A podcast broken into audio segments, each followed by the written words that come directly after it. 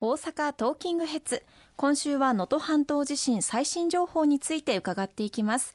改めましてですが石川さんは2月22日の夜にサンダーバードで石川県に向かいました。東日本大震災の時もたびたび被災地には赴かれていましたけれども向かう前というものはどのような心持ちなのか教えていただけますか？はい、あの東日本大震災の時も東北、特にまあ宮城県の石巻中心にたびたび毎月のように被災地に行かせていただきました。まあ、しかし今回は私災害ボランティアとして登録をさせていただいて被災地に行かせていただいてこれは初めてのことでございます。まあ被災地に行く時は当然ですけれども被災地に迷惑をかけてはいけない、負担をかけてはいけないということで全てまあ自前で準備をして赴くのがまあこれまでもそうでしたが今回は特に災害ボランティアということですので全て自前でグローブから作業着からそして着替えまた現地で食べる、お昼ご飯飲み物まで調達をしていくということで災害ボランティアとして行くのは初めてでしたので改めてその準備に抜かりがないか現地の活動っていうのはどうなるのかがわからない中で赴いたんですけれども非常に緊張して行かせていただきました。金沢で宿泊された後に翌日23日に七尾市に向かわれたといういうことなんですけれども七尾市は今回の震災で大きな被害を受けた場所の一つですよねまだまだ家財道具など散乱している状態だったんですよね。そうですね。あの今あまあようやく災害ボランティアの受け入れ始まったんですが、その受付登録は石川県の方で全体で登録を受け付けて受け入れることができる被災市町村で何名、えー、何日に受け入れることができるという連絡があって。そしてこちらからこの日なら行けますという連絡をして調整をするということになっています。で石川県で現地被災地への送迎などもやっていただきますので、金沢駅というまあ能登半島からすると少し離れたところに、朝、私の場合は朝7時過ぎでしたが、7時過ぎに集合して、そこから全員でバスに乗り込んで被災地に行くということになっています。まあ、私の場合、七尾市というところに行かせていただきましたけれども、その金沢駅から七尾市までも、やはり3時間近近い時間、まあ、途中休憩も入れてかかることになります。なんとか被災地に行かせていただきたいという、本当に多くのボランティアの皆さんと一緒にですね、被災地に行かせていただきました。現地にまあ10時過ぎぐらいに着いて作業は実際のところやはり帰りのバスの時間も考えますと3時ぐらいまでしかできないという限られた時間でありましたけれども、まあ、七尾市の本当にひどい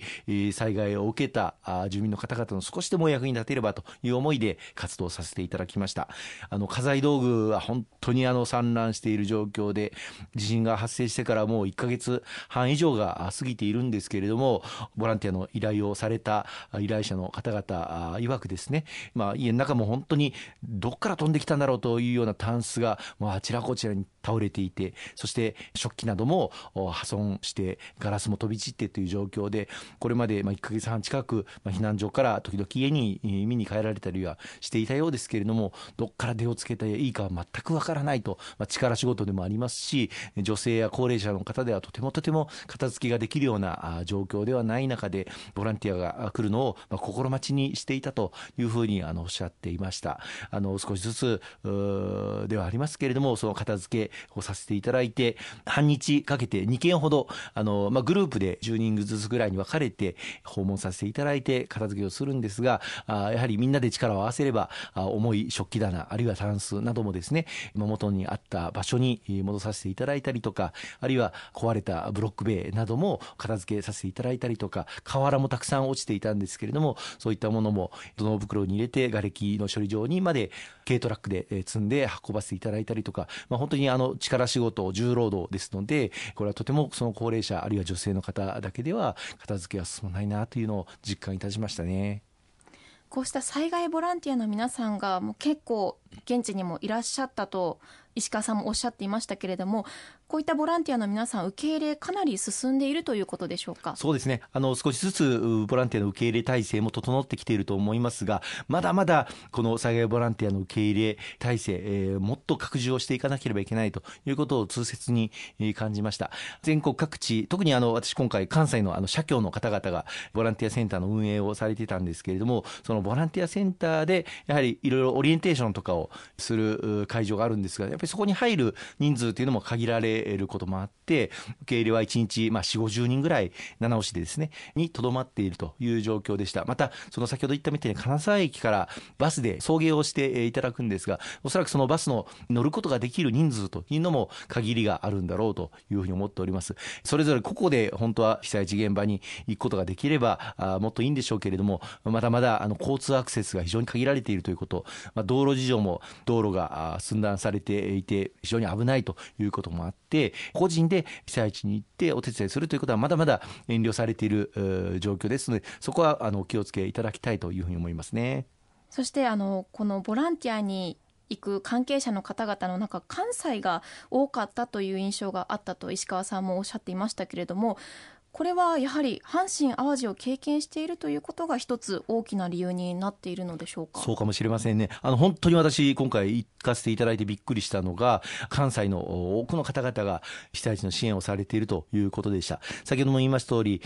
私の行かせていただいた七尾市のボランティアセンターは関西各府県の大阪や兵庫あるいは京都こういったところの各社協の皆さんが運営に携わっていらっしゃいましたまた大阪府内の各地域の JC 青年会議所のメンバーがですね非常に多く来ていまして彼らが我々ボランティアのメンバーの送迎ですとかあるいはご家庭で発生した瓦礫あるいは災害ごみこうしたものを運ぶための軽トラックこういったものの運転を